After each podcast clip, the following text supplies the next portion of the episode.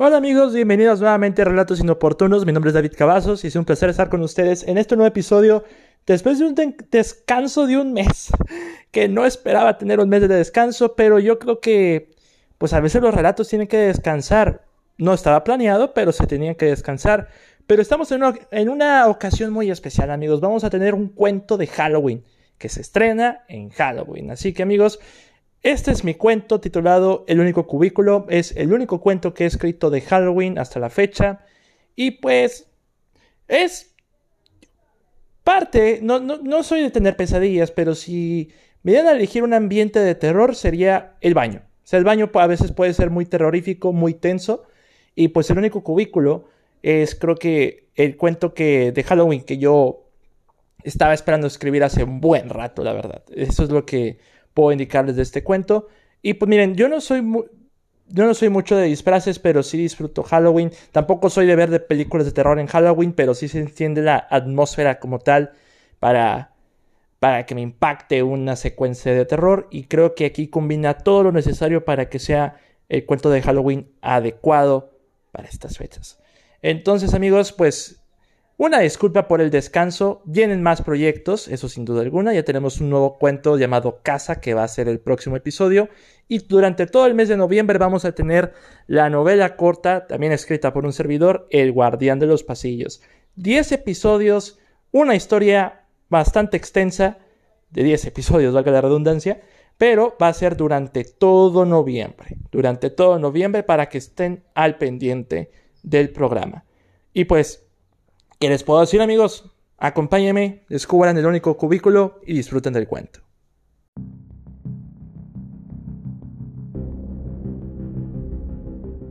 El único cubículo, por David Cavazos. Durante la aburrida clase de matemáticas, Brian tenía los ojos entrecerrados. Tenía mucho sueño, quería dormirse después de haber hecho tantas tareas y desvelarse tan seguido trabajando en un centro de llamadas. La universidad poseía el resto de sus energías.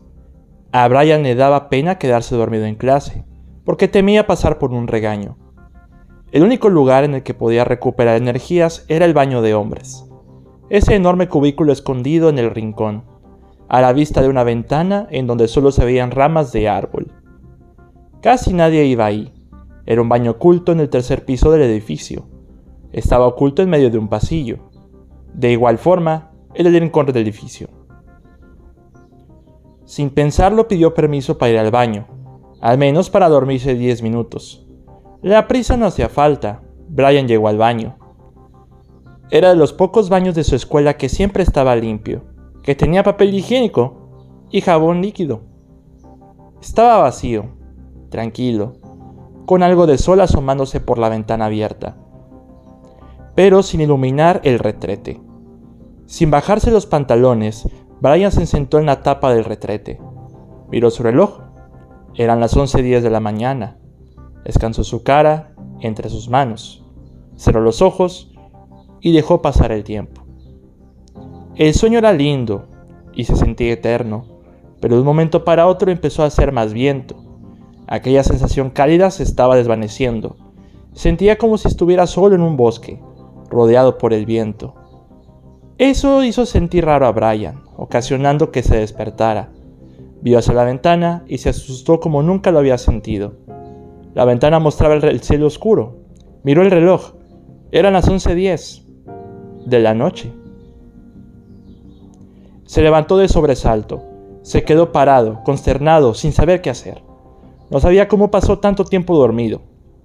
Intentó abrir la puerta del cubículo. No se podría abrir. No lograba abrirla. De tantos intentos de fuerza, se detuvo cuando escuchó pasos en el baño. El sonido de las pisadas era pronunciado, cada vez sonaba más fuerte. Lo más aterrador del asunto era que se acercaba más y más al cubículo, hasta pararse del otro lado de la puerta, a como veía los pies. A través del otro lado, Brian escuchó una respiración. Pegó su oído a la puerta, pero enfrente de sus ojos la mitad de un hacha atravesó la puerta. El hacha dejó de asomarse y la puerta se abrió lentamente, la misma velocidad en la que Brian se estaba alejando lentamente. Un hombre alto, con máscara de payaso, con algo de sangre derramada en su hacha. Se le quedaba mirando. Se quedaron así por 10 segundos. Con ese tiempo transcurriendo, Brian se arriesgó corriendo hacia el payaso con hacha para empujarlo. Logró hacerlo y terminó huyendo del baño. Todo el edificio estaba solo, vacío. La única alma era él, incluso aquel asesino que le estaba persiguiendo. Estaba algo oscuro, algunas luces parpadeaban. Intentó bajar por las escaleras. En ese preciso momento, una horda de zombies estaba persiguiéndolo, subiendo rápidamente por las escaleras. Para mala suerte de Brian, corriendo para no ser alcanzado por los zombies hambrientos y el payaso que estaba más cerca de él, su única esperanza para estar a salvo era un elevador. Sin pensarlo demasiado, llegó hacia él con anticipación. Apretó el botón del elevador, llamándolo con prisa, pues los zombies ya estaban cerca de él. Las puertas se abrieron rápido. Brian entró asustado y apresurado oprimiendo el botón rápidamente para cerrar la puerta. La horda de zombies y el asesino ya estaban por llegar a la puerta. Las puertas se cerraban lentamente y un zombie, que estaba a la delantera de toda la horda, alcanzó la puerta.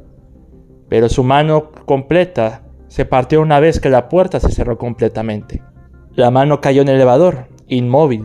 Marian soltó un suspiro de alivio. Estaba a salvo, parecía una pesadilla pero de la nada una mano blanca y pálida le tocó el hombro. Era un vampiro colmilludo, que tenía gotas de sangre derramadas en su barbilla. El vampiro ahorcaba a Brian, incluyendo la mano del zombie, que recuperaba movilidad hasta llegar a la pierna del chico, y seguía y seguía hasta unirse con la mano del vampiro. Brian perdía fuerzas al momento de ser ahorcado. Sus ojos estaban tornando blanco. Era como si su vista se nublara lentamente. Su vista llegó a nublarse, para después aclararse lentamente. Estaba despertando. El chico abrió los ojos. Seguía en el baño. Era las 11.25 de la mañana. Era un mal sueño. Brian despertó, se levantó, estaba recobrando la conciencia. Era una pesadilla al parecer. Soltó un suspiro de alivio, pero algo extraño sucedió al abrir la puerta del cubículo. Había un zombi tirado en el suelo, despedazado, un vampiro recargado en la pared con una estaca encajada en el pecho. Aquel asesino con máscara de payaso estaba muerto, con la cabeza hundida en el retrete del cubículo de al lado. Brian estaba impactado, y una sombra que percibió en el baño se iba alejando de manera instantánea. Brian intentó perseguirlo, pero no lo logró. Se distrajo con un mensaje que estaba escrito en el enorme espejo del baño, y lo había dejado más que confundido. Se empezó a cuestionar si realmente era un sueño o no. Los monstruos han llegado. Feliz Halloween.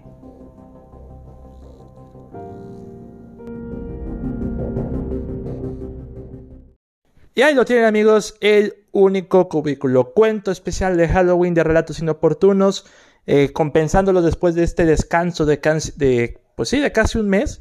Así que pues hemos vuelto y venimos más monstruosos que nunca. Muchas gracias por escuchar este episodio amigos. Recuerden seguirme en Twitter como arroba davidcat21 y seguir el podcast en Spotify, Anchor, Google y Apple Podcast también. Está la página de Facebook de Relatos Inoportunos y si quieren que yo narre alguno de sus cuentos o que compartan alguno de sus textos para que los narren, pueden contactarme por igual en Twitter, por mensaje directo o por correo electrónico como cabazosd5 gmail.com para que me manden sus textos y pues ya yo los reviso sin problema alguno. Muchas gracias por acompañarme amigos, mi nombre es David Cavazos y sobre todo, feliz Halloween.